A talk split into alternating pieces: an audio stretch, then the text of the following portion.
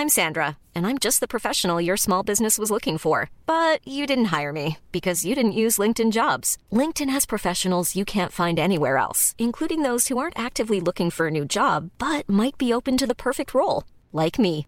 In a given month, over 70% of LinkedIn users don't visit other leading job sites. So if you're not looking on LinkedIn, you'll miss out on great candidates like Sandra. Start hiring professionals like a professional. Post your free job on linkedin.com/people today. 欢迎收听文化土豆，我是易康糯米。今天又是我们伦敦书店准备计划的一个，应该是第三次录制这样的节目，简单慢速英文，和我在伦敦书店的搭档 Richard 一起聊天。我们也把今天的英文聊天部分做成了一个很长的通话记录或者是字幕，放在了节目的 show notes 里面。呃，是需要帮助听力的朋友可以对照着呃由电脑生成的这个字幕，可能有一些小错误，呃，但是总比没有好。Hi Richard. Hi Yifan. so what are we going to talk about this week? Well, actually, let me uh, let me wish everyone a happy new year. Oh right, happy happy happy, happy year. year of the ox. Yeah, thank you. happy new year, everyone. So this week we're going to talk about the shop design. So the the format is going to be slightly different in that um, I will be asking Yifan a few questions about how the design of the shop uh, came about. Just a little update on the uh, situation here. Um, lockdown. The country is still under a national lockdown, which means that only it's only food shops can open pretty much. Um, which means we and we still don't. Even though the numbers have come down, we still don't know when we're going to open it. So we're waiting. And in the meantime, I think in Scotland, bookshops are open. oh really? Oh, you didn't know? Yeah. No, I was not aware, but I've not been keeping a close eye on Scotland. They just had more snow than us. That's that's all I know. So, maybe maybe Yifan, you could just uh, provide us with a, a brief description of the location and the space um, where the shop is. Thanks, Richard. So, if you listen to our very first episode, we did describe roughly the layout and the location of the shop. The shop is in an area called Hoxton in London, and it's next door to a Chinese supermarket. the building is actually not one of those you see in a London film, like Notting Hill. It's more like a building you would see in a second tier city in in China, I guess, but probably smaller. it's it's a modern building. Well, now you say it that way. It's a five story It's what ten years old? 10 years old, five story tall apartment block in a busy road. And so on the ground floor, you have what's called commercial units. So within this apartment block, there are two commercial units. One is a Chinese supermarket, and the other is going to be a half Chinese bookshop. Within our commercial unit, A half Chinese bookshop. well, it's kind of like a Chinese British run bookshop. Within our right, unit, yeah. we're sharing the book the, the shop space with a with an art gallery. So we only occupy one third of the space and the art gallery occupies two thirds the space, but we share the same entrance. If that makes sense. So there's just one entrance for both. So you have you enter the gallery to enter the bookshop. Yes, exactly. So when you enter, if you turn left, it's the bookshop. If you turn right, it's the gallery ish. Maybe I should also say something about the floor of our the our half of the shop is about 15 to 20 square meters and we we have fairly Oh, yeah. high a fairly high ceiling so from floor to ceiling is about 4 Yeah, there is. A, yeah, shall we say 4 meters 3 meters at least three point something. Yeah, it's a pretty high ceiling, isn't it? Yeah, so 3.5 meters. Um, but the shape of the space is a triangle. It's one of those classic triangles, as Rachel would say, you study in a trigonometry class. So the road runs along, I would say, hypotenuse. Uh, hypotenuse. Hypotenuse. And then we have, and along that side, let me maybe just use Chinese to describe this. So the triangle is like a. Go for it. Like a 勾三股四弦五这么一个三面墙。Okay, so a hypotenuse is the Okay, and what's called adjacent is the 就是勾三股四的古那一边，and then the opposite side is the was it the right the right angle sides are opposite the uh, uh opposite the hypotenuse. yes, this is great. This is like Pythagoras's theorem: a squared plus b squared equals c squared. Exactly. So basically, imagine hypotenuse is the is c is the yes so imagine the walls is three, four, and five meters long, which roughly it probably is. It's slightly bigger than that. Oh yeah, yeah. That's the classic Yeah. uh, Pythagoras uh, theorem triangle. Yes, and the opposite side is the three, the adjacent side is the four, and the hypotenuse side is the five. Ta-da! Ten out of Okay, ten. so that's the space. And when you go into the shop, you go through the the smallest acute angle, kind of, right? Again, it's a gap between the wall. Never mind. It's like a little gap, rather than in the middle of a side. It's on the side of a side. If that makes sense. Basically, as you go in, and Maybe you want to explain that one in Chinese. it's already very confused. As you go into the shop, on your left, it's the hypotenuse, and it's got a window in the middle, and that's facing the busy road. And then on your right is the adjacent side, that's just like a wall that's dividing our bookshop and the shop next door. And then we have the opposite side, you have another wall. That that's the layout. Is, is that Essentially, it sounds like a lot of walls to put uh, put, put bookshelves on. exactly basically? There's one takeaway from all Yeah. this. and what was your question? Oh, so who did the design? Yeah, yeah. So essentially, we was well, we went back, but but, but essentially, the question was who did the d- design planning. Okay, Um, so there were two designs. So one we consulted a friend in Beijing, who's a who's an interior designer, and he gave a you know very simple layout, which actually looks pretty much like pretty much like what we got in the end. like what we got in the end. but what happened was we also engaged a London designer who's also a friend and pr- practically worked for free on this.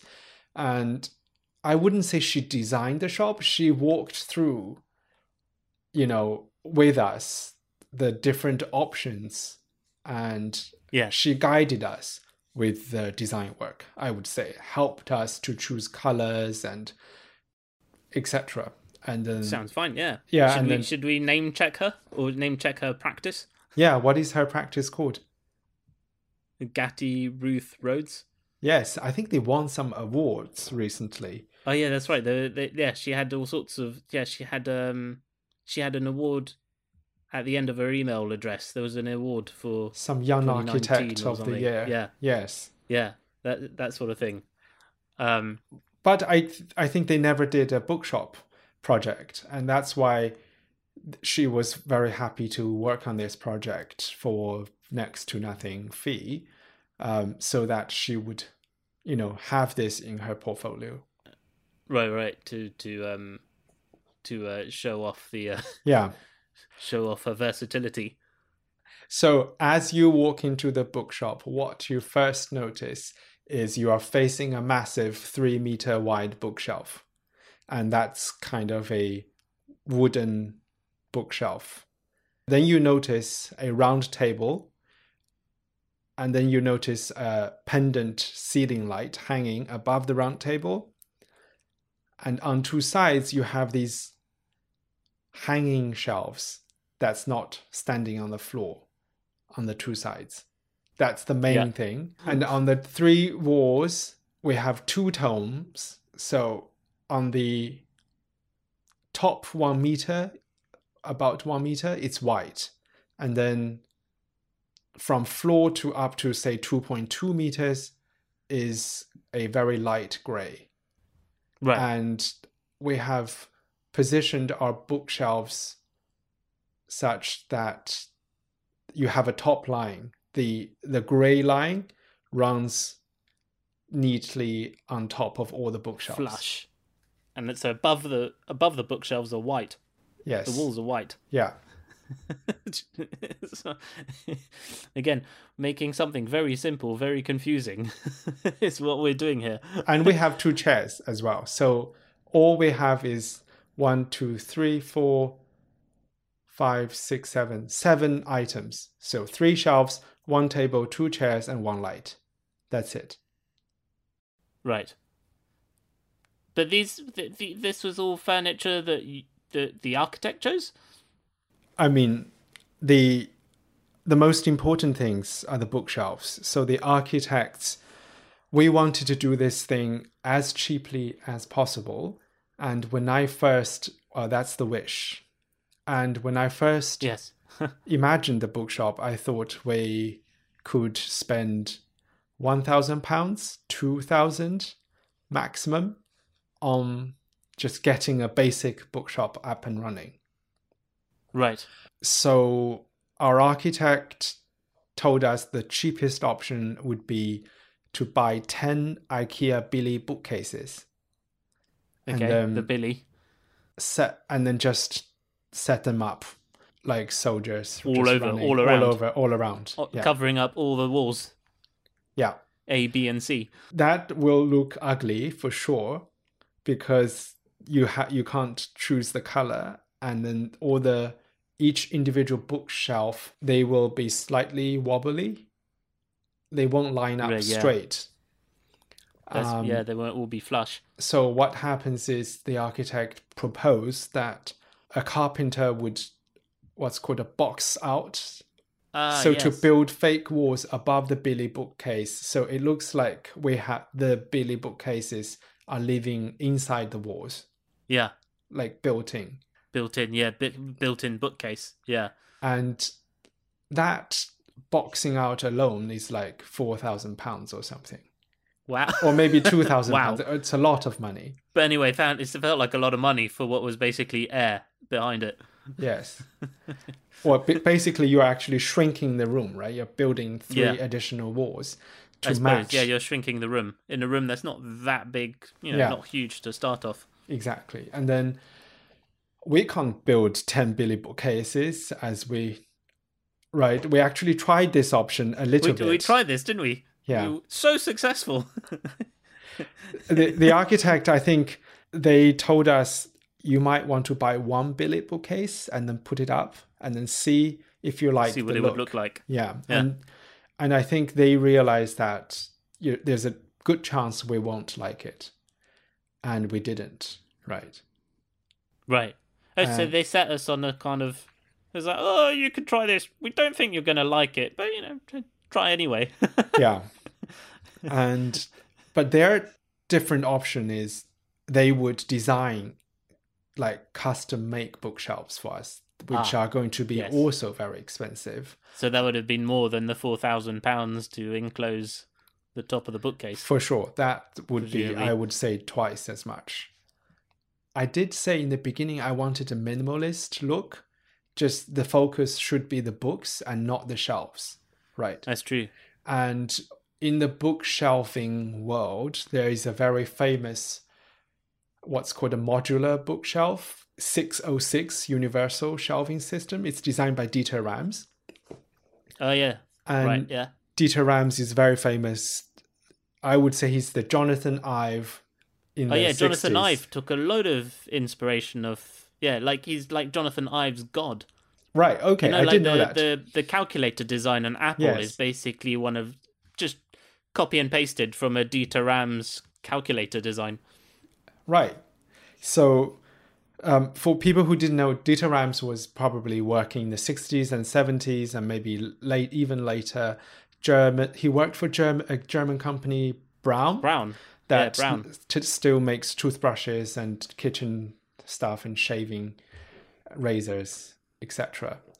But they did. There's a ma- great documentary we could link. Um, uh, link there's about Ram Rams Rams. I think it's just called Rams. Rams. Um, yeah. Yeah, we, we could link in the notes. I don't know. But do you know that back then, to compare it to to Jonathan Ive of Apple, um, Braun made loads of electronic goods, right? Like they made Yeah. um, record players, speakers, Sure. um, Yeah. calculators, alarm clocks, which back then Alarm were clocks, probably indeed. high tech. Um, so Yeah. Yeah, they were like, yeah.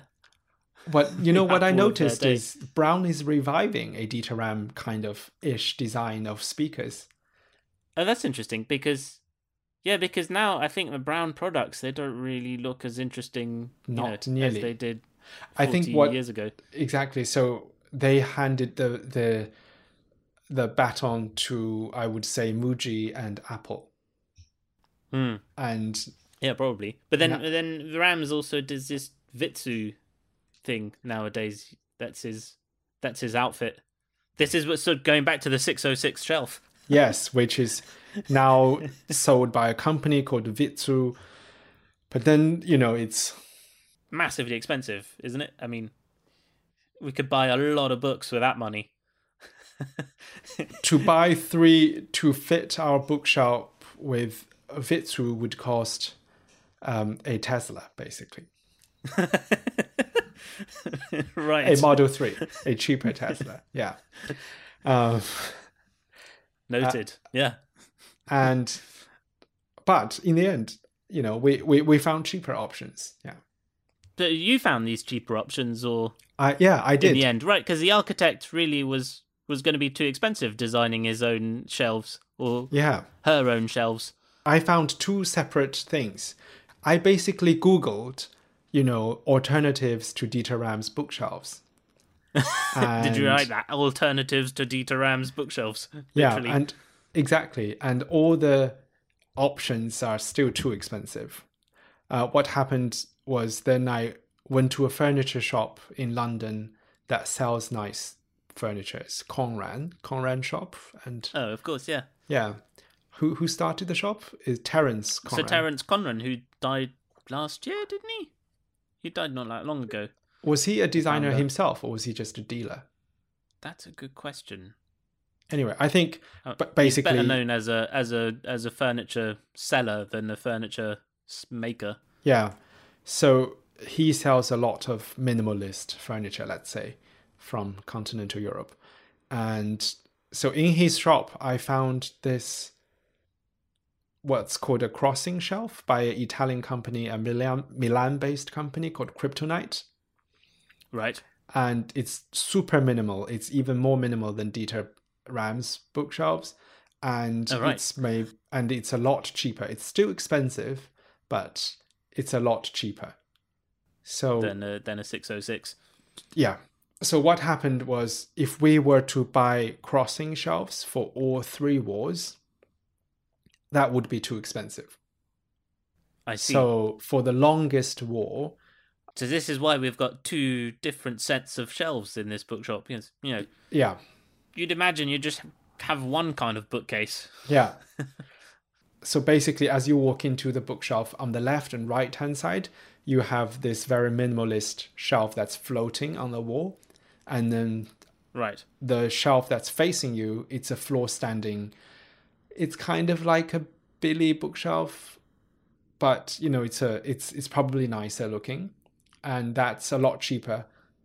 And I thought it's better to have something that contrast that looks totally different than you know two similar type of bookshelves. Okay. Yeah. Break some of the uh break some of the uniformity.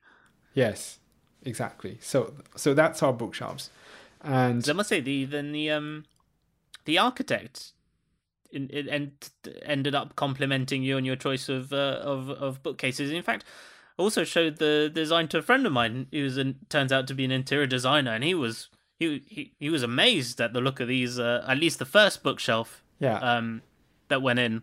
Yeah. So so that's that's a bookshelf called Tylko. It's a Polish company, and they advertised on Instagram. So oh, maybe it's in Pinterest. Yeah, I think Oh, right. Pinterest is a great source. Once you you you look for bookshelves and then you click on the pictures, you you save some you like, then they work out your taste and then advertise to you. And and these Tylko bookshelves basically you can on their web, website you can say you can c- completely customize how wide, how tall, how many shelves you want. Do you want doors?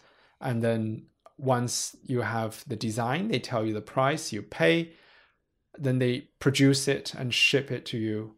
And everything is super simple to assemble. You just do it yourself. Yeah. So it's like really simple, bespoke. Yeah. Okay.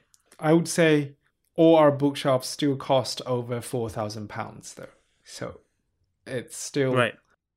So we're double the original idea, right? Like the original two thousand pound idea, we're sort of double that, Yes. but we're not like. Given what we just talked about, we could have been way beyond Yeah. four thousand pounds Yeah. at this stage. Yeah. I don't know. I because we we're gonna sell books and we also want to be able to sell other items as well. Of Bec- course, yeah. Because the margins on books are quite thin. And so we don't want to limit our options. So we want the the bookshop to look fan kind of fancy, not fancy, to look tasteful. And so that we can sell other stuff as well. So I guess that's why we s- overspent a bit on I on shelves. Yeah. Right, right, right. Okay. I, yeah. I didn't want to people to walk in and think this shop, you know, is a budget shop and they didn't feel like spending money. Indeed. Yeah. Yeah. that's That's yeah, that's lure some them in. retail psychology here. Um, exactly. Is that? I mean, anything else you'd like to add to, to all the book, the various bookshelves? No. What about you? Okay, sure. Be- because I mean, beyond shelves, you there's there's a table in the middle of the space, and a few ch- a couple of chairs. Yeah. Now, is that is that just combined to form a, a some sort of workstation? I mean, what's going on there? Yeah, because you need to sit somewhere, right? You're going to work in the shop, and so Yeah. that's basically your your desk and your That's my chairs. desk. And yeah, maybe you can talk about the two chairs, and and then I'll Oh, talk right, about the so- table. Yeah, Yes, there are a couple of couple of um, couple of random chairs which were provided on a long term loan from my father's company. Um, uh, they seem to have a collection of chairs, and as a few years ago they moved offices, they moved to smaller offices. It means they had to reduce their collection of chairs. They can, they had too many chairs for the new smaller premises. So uh, I asked if we could, you know, borrow a couple for our space because I thought they'd probably fit in quite nicely. Um, so out the the chair collection, we have a Ber- Harry Bertoia molded shell side chair. in which one is that? Oh, that's the yellow one. Yeah, Yeah, with a polished chrome frame finish, and that's apparently a 1960 design yeah. um, Harry Bertoia. And then the the turquoise one is a Philippe Starck Doctor Globe model, or Doctor Glob. There's no e. which one um, is the turquoise one? I don't even remember the look now. Is it turquoise green? You know, we're we- we're amazing at colors, but Yeah. something like that. I just Until somebody says blue. because the yellow one is so yellow. That's the only one I remember. Okay, so there's a blue chair. I see. And what's No, the it's green. Was Oh, it a green, or turquoise? I don't know. No, it's green. Let's say it's green. It's probably green. It's probably too green to be turquoise. My mistake. and and what Yeah, so what legs it's does it called have? Doctor Glob. Sorry. What legs does the green oh yeah, what have? legs does it have? Uh, it's got uh aluminium. Okay. So the rear legs are aluminium, but the front legs are plastic. Are they? So is this from the eighties, nineties? This is yeah, 1988. Okay, I see. I actually remember when my father got that one. It Yeah. was dead exciting. yeah, Um. Anyway, so so so thank you, thank you to uh, thank you to them for the, for the loan of uh, the chairs, yeah. which of course means that now one can sit down. Um. But I, I would like to just add those two chairs are mighty uncomfortable to sit on. really. Yes. no. Oh gosh. Um, right. We're gonna need to pad them out with something. I don't know. Yeah. Um, but they look nice. Yeah, they they look very very nice. Yeah. But that's the thing, though. All these designers, you know, they make chairs, and then this kind of like I don't know. I think I think most chairs are not designed to be sat on. You know. No. so um the la- I mean the last thing I was going to ask you about in in the space so the the thing that sort of crowns the whole space is is the hanging light in the center which is uh is quite the showpiece where, where did you find that Ethan So that I found um, in a maybe we should describe it a little it's it's it's kind of like is It's a it like flying sort book. of a flying open book Yes. sort of half bird half book Yeah, it's like a metal sculpture. It's quite quite airy and light, and hung from two pieces of very thin steel cables from the ceiling. Yeah, so it looks like you have a book opening up. Yeah. where'd that come from Um, just walking past a secondhand shop in um, Oh, right. yeah somewhere. I saw the thing before I knew we were going to have this bookshop, bookshop, and I wanted Yeah. that light, and that light was very expensive. It's I wrote it down somewhere. It's nearly nine hundred pounds. right So I thought, okay, that's out of the question. That would be too extravagant. But when we had, you know, have this project, then we then I thought, okay, so we need something interesting in the shop to make it Instagrammable. I think Sure. that that's exactly what I thought. You know, this is the only thing I thought people might come in, even as they walk past us in the street, it might catch their attention. And Do you think? Do, do you think they'll wonder if we got any of those in on sale? Yeah, I'm sure. Like if I saw the light, I would ask. Yeah, I, and I did ask about you know the dealer, the second-hand furniture dealer, and he told me that this is probably, to his knowledge, a unique piece that was designed by a Swedish designer. I don't have the name um, for some client in the '60s. Right, right, right, right. Oh, so we need to do a bit of uh, yeah. Research. Yeah, that that we was his to do a bit of sales spiel. research. Yeah. Um, okay. Well, we didn't talk about the table, uh, which Oh is yeah, well, yeah. What's happening with the table? it's it's the proudest achievement I have. So it's a it's a circular round table, and Yeah. um, again it's from Instagram. There's a French company called Tiptoe. They make the technical term I think is called F clamp table legs. Right. So a clamp is something that kind of holds or holds or grabs something. So these table Yeah. legs is like a letter F, and then you can actually Oh, fit the F opening um, to any tabletop that you may have yourself, and then you can screw it tight. So in basically like a workman would use F clamps to clamp anything. But these ones are actually nice looking and so basically they are universal table legs. Um, so you can order Sure. for circular table again. We can save on the cost. We only need three legs for a circular table, whereas if it's a so you just order the legs individually. Yeah. Well, all Okay. three in yeah. I ordered the legs from from Tiptoe. Um, they were posted from France.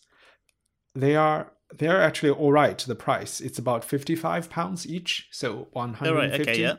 Okay. Yeah. And and we save on the tax as well, so it's actually less than fifty five to us. Um, and then the tabletop, the round circular disc top, is from the cheapest shop in the UK called Argos, and that's like a hundred pounds for a 1.2 Right. meter wide circular table top. But that came in a wooden color, like a natural oaky, light oak oak color. Um, I painted it with the surplus floor paint we have, the gray color, and the Oh, right, okay, yeah, so it matches the floor. So our table and the floor is the same color, but that's the designer, that's the architect's idea. Right. Yeah. But you executed it all. I executed it um, terribly. Uh, I think you would call it. I, I, But, you know, you got the clamps, you got the actual piece of wood, yeah, and then you painted it. I couldn't. I painted three coats, and I couldn't get it to look very smooth. So what happened was, in the end, ah. I took a sandpaper and, and I sanded down the surface, so the table already looks kind of worn out, a little bit worn out and tired. You- Okay. You, may not I have mean- noticed it. Yeah. Once we put lots of books on it, we might... Yeah, you you won't you won't notice. people yeah. won't notice. Yeah. all right. Yeah, yeah, indeed. Yeah, the, yeah. I think we've covered it all pretty much. Yeah. Right. So that that's the design. Um, That's it's essentially it. yeah, and some some good brands and quite good value for money um, brands that yeah, if you guys are interested to buy these products, you can take a look. I recommend them. Sure. Are we going to include some links or? Yeah, we're going to put put some links. Yeah, I I would- I want to also add, you know, Yeah. with those Kriptonite Krossing shelves that's floating, so you those shelves are screwed into the wall, so there are, you know, like twenty screws, and if you're going to put books on them, those walls were strengthened especially. So a builder have put a 20 cm perhaps plywood against whatever wall was there originally and then painted the whole thing so we have an extra wooden layer for the so the nails can have some what would you call it a bite catch Oh, I see. Yeah. thing I don't know depth. Yeah. depth yeah so it can actually go in there and then take the weight Okay. yeah Uh, yeah. yeah. Exactly. Yeah. We don't want any collapsing bookshelves. nope not at all yeah That would be most embarrassing. the the shop now it looks beautiful because it has no books and no customers so it looks very clean and very airy and no browsers. yeah yeah, hopefully it won't it won't continue to be like that. but at this rate, who knows? Given that we're yeah we're still very much in lockdown. yeah so have you have you a word an interesting english word for for this Oh, the For this interesting. English word. Goodness gracious. Sure, yeah, I have a word. So I was thinking, as it's Chinese New Year, and you will all be receiving some money. Um, we thought we might look at you know another word for money, perhaps something uh that could be considered slang. You know, not not what we'd say Queen's English, and there are hundreds, uh, there there are plenty of different terms for money, but one of them we thought would be interesting is quid, um, especially as in London. q q u i d Q U I D. In London, you know, people be just, to, you know, would say rather than say two pounds, might say it's two quid, three quid, or whatever, five hundred quid. There's no really yeah until you get into probably lots of zeros. Or you might even say you know still say a million quid. yes But so, in, interestingly, you might say a million quid, but if you're 10,000, you wouldn't say 10,000 quid, you'd be saying 10 grand. So there's a bit where it's sort of you know, you might say in the hundreds you're still on quid, but then once you get to beyond a thousand, you might be talking about grand, and then when you reach a million, you'd probably be back on a million quid. Okay. What would you reckon? I mean, I don't know. I never really heard anyone talk about a thousand, you know, hundred thousand quid. You're right. So when you, when when we were in English class, we were told British money is pounds, and Yeah. but when you come to England, sterling. nobody actually says this is three pounds. They would say three quid. Can you can you lend me five quid? So it's a good word to know.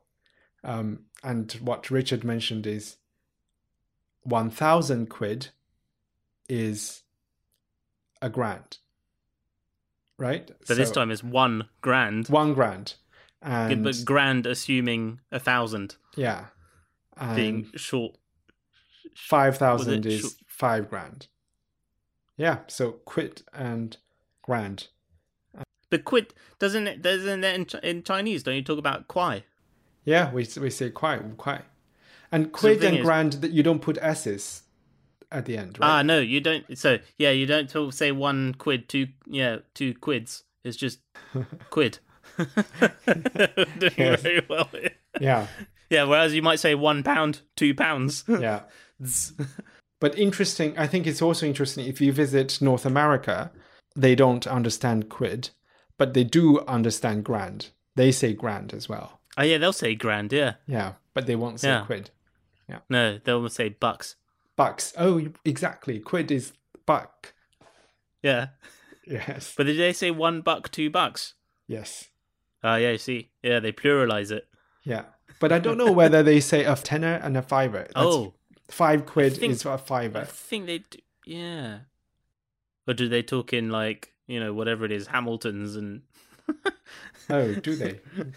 I have don't no know. idea. Wasn't the hundred a Franklin? A Franklin. No, Benjamin. Even a Benjamin. Oh no, you should tell us about that word. What is a bin Laden? What do you mean? What is a Bin Laden? You know, like a, a, a Benjamin Franklin is on the one hundred dollar bill. Yeah. That's one hundred. So people say one Franklin or one Benjamin. I don't know. Yeah. In Europe, you have five hundred euro, Euro. note cash. Yeah. Yeah. Didn't you tell me that's called a bin Laden? Oh, did I? Yes. Why? Because terrorists, etc., amass five hundred euro notes Yes. rather than a hundred dollar. Rather than Benjamins, they'd rather have five hundred euro notes. You you don't remember this? Yeah, I might have known this and then forgotten about it. Yeah. Wow. anyway, so I think that, that that's really interesting. It's a a five hundred uh, pound sorry a five hundred euro note is a bin Laden. Okay, right, okay, I see what you mean. So you got 500 euros Bin Laden, $100 a Benjamin, Yeah. and then otherwise we got one quid, two quid. Yeah. yeah. But just a tip if you visit Europe, don't bring any bin Ladens. Um, nobody accepts them. It's, Yeah, I must say, you hardly useless. see any of them. yeah. Yeah, it's it's no, a it's, funny one. it's in France, it's illegal now. Oh, really? Yeah. Wow. You don't you remember last time I had a Bin Laden and I had to visit the Bank of France to ex- to to break it up? Really? Oh, yeah, that rings a bell. You're like, excuse me, I got too many Bin Ladens. Yeah. Can you give me give me a few? So something smaller. How about a couple of you know, a few Benjamins? Yeah. Anyway, I'm not sure people say Benjamins, but well, thank you very no, much, rappers Richard. talk about Benjamins, and there Oh, is really? a famous song. Uh, it's all about the Benjamins, baby. Oh, I see. Okay, sorry. Yeah, Yeah. okay, that's some Yes. culture for you. That's all right. I mean, we you know we've gone off course from quid. All right. Okay, let's call it tonight. Thank you, Richard. Let's Oh well, thank thank you, Yifan, and thank you all. let's talk um, next month. Okay, ciao. Ciao.